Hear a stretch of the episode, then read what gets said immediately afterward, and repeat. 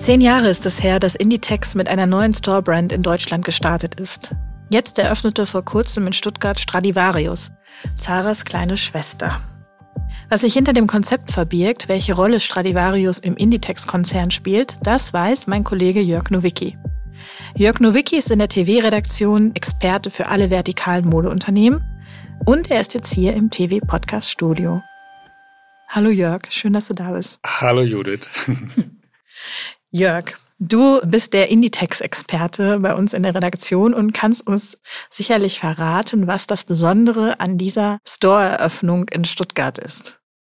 Ja, die Eröffnung ist deshalb so besonders, weil es sich um den ersten stationären Store der Marke in Deutschland handelt, wie du ja eben schon im, im Vorlauf gesagt hast. Stradivarius ist zwar schon seit 2011 mit einem Online-Shop hierzulande aktiv, aber so ein richtiger Laden mit vier Wänden ist natürlich auf jeden Fall nochmal was Besonderes. Und seit langem wurde darüber tatsächlich auch spekuliert. Aber in den vergangenen Jahren hat sich Inditex eigentlich immer ziemlich zurückgehalten mit der stationären Expansion in Deutschland. Insofern kann man diese Eröffnung von Stradivarius schon als kleinen Meilenstein für den Konzern bezeichnen. Zumal die letzte Einführung einer neuen Inditex-Marke mittlerweile auch tatsächlich zehn Jahre her ist. Und was war das? Das war damals Pull Bear. Die haben den ersten Store in der Townsendstraße in Berlin eröffnet. Ich kann mich da auch noch wirklich ziemlich genau daran erinnern, dass das Pull Bear dort äh, damals sozusagen Tür an Tür zeitgleich mit Forever 21 aus den USA an den Deutschland äh, Start gegangen sind.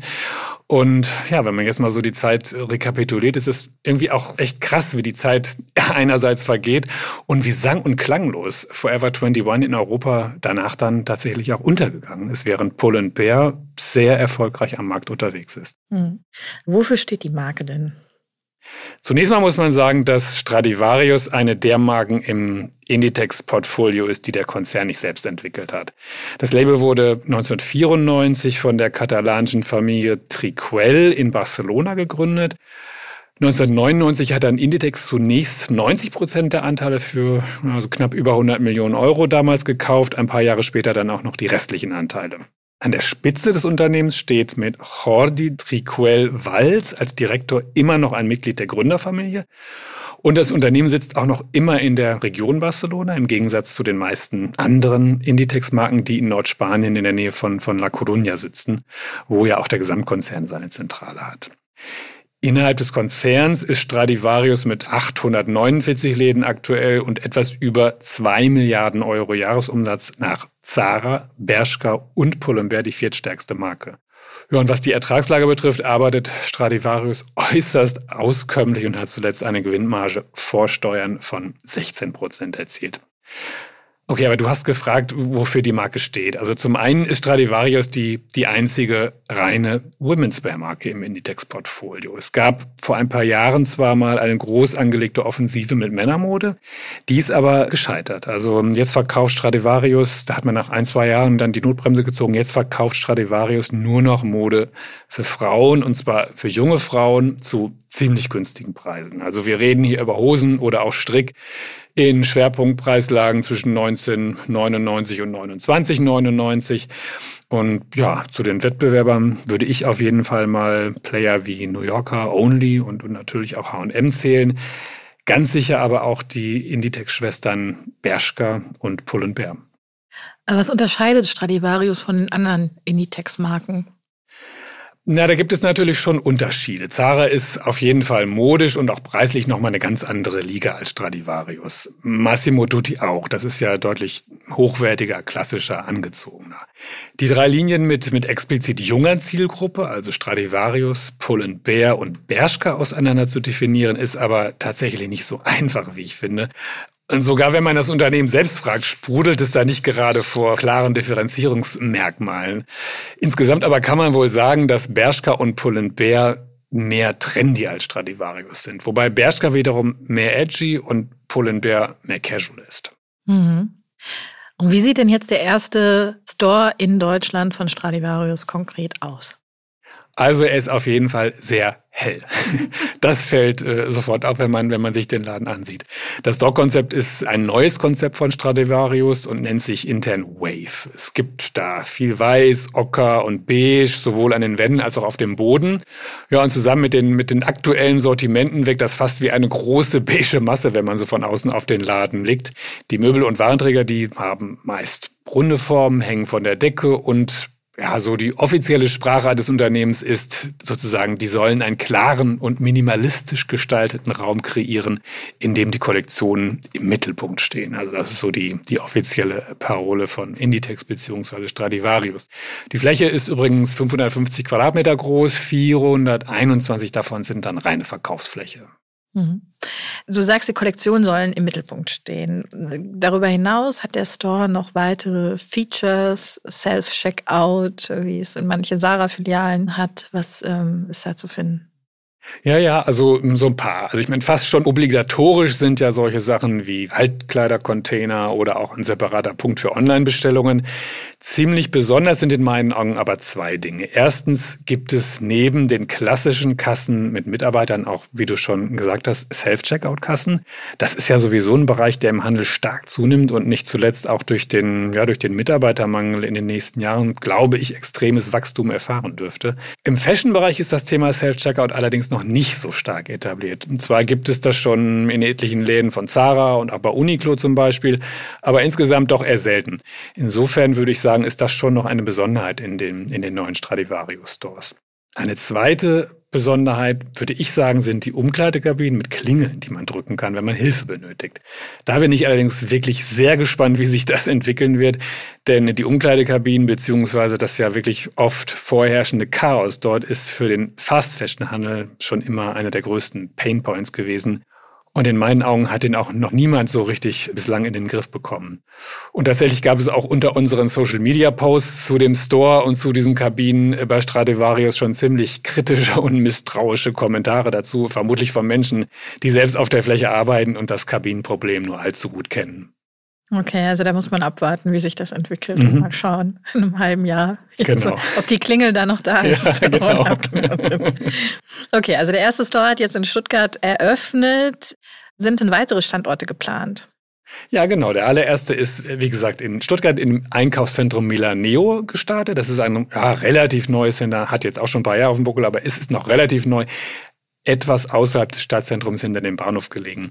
Der zweite hat dann fast direkt im Anschluss in der Zentrumgalerie in Dresden eröffnet. Dort ist Stradivarius übrigens Nachmieter von Mango. Ja, und für 2024 sind bislang zwei weitere Eröffnungen geplant. Im Frühjahr in der neuen Megamall Westfield Hamburg Überseequartier, auf das ja viele im Handel aktuell sehr gespannt blicken. Und ungefähr zeitgleich wird Stradivarius Nachfolger von Only in der großen Packhofstraße in Hannover. Hm. Du hast vorhin gesagt, dass die Eröffnung von stationären Stradivarius-Geschäften in Deutschland eine Art Meilenstein ist für Inditex, weil so viele Jahre eben keine Konzernmarke mehr stationär gestartet ist hierzulande. Welche Rolle spielen denn überhaupt die klassischen Läden für Inditex noch? Also ich würde sagen, eine sehr große auf jeden Fall. Auch bei Inditex haben sich nach dem wahnsinnigen Online-Boom während der Pandemie die Gewichte wieder etwas verlagert. Das wurde zum Beispiel deutlich bei der letzten Bilanzpressekonferenz, als der CEO Oscar Garcia Maceras betont hat, dass die Kunden wirklich massiv in die Läden zurückgekehrt sind. Die Produktivität pro Quadratmeter ist zuletzt deutlich zweistellig gewachsen. Allerdings fährt Inditex in Sachen stationärer Expansion seit geraumer Zeit die Strategie, weniger Läden, dafür über größere Läden zu betreiben bzw. zu eröffnen. Vor allen Dingen an, an strategischen Top-Standorten und Metropolen. Und das gilt natürlich besonders für Zara mit einem Umsatz Umsatzanteil von mehr als zwei Dritteln die mit Abstand wichtigste Konzernmarke. Da haben wir in den vergangenen Monaten und Jahren wirklich spektakulär große Eröffnungen gesehen und das wird sich sicher fortsetzen.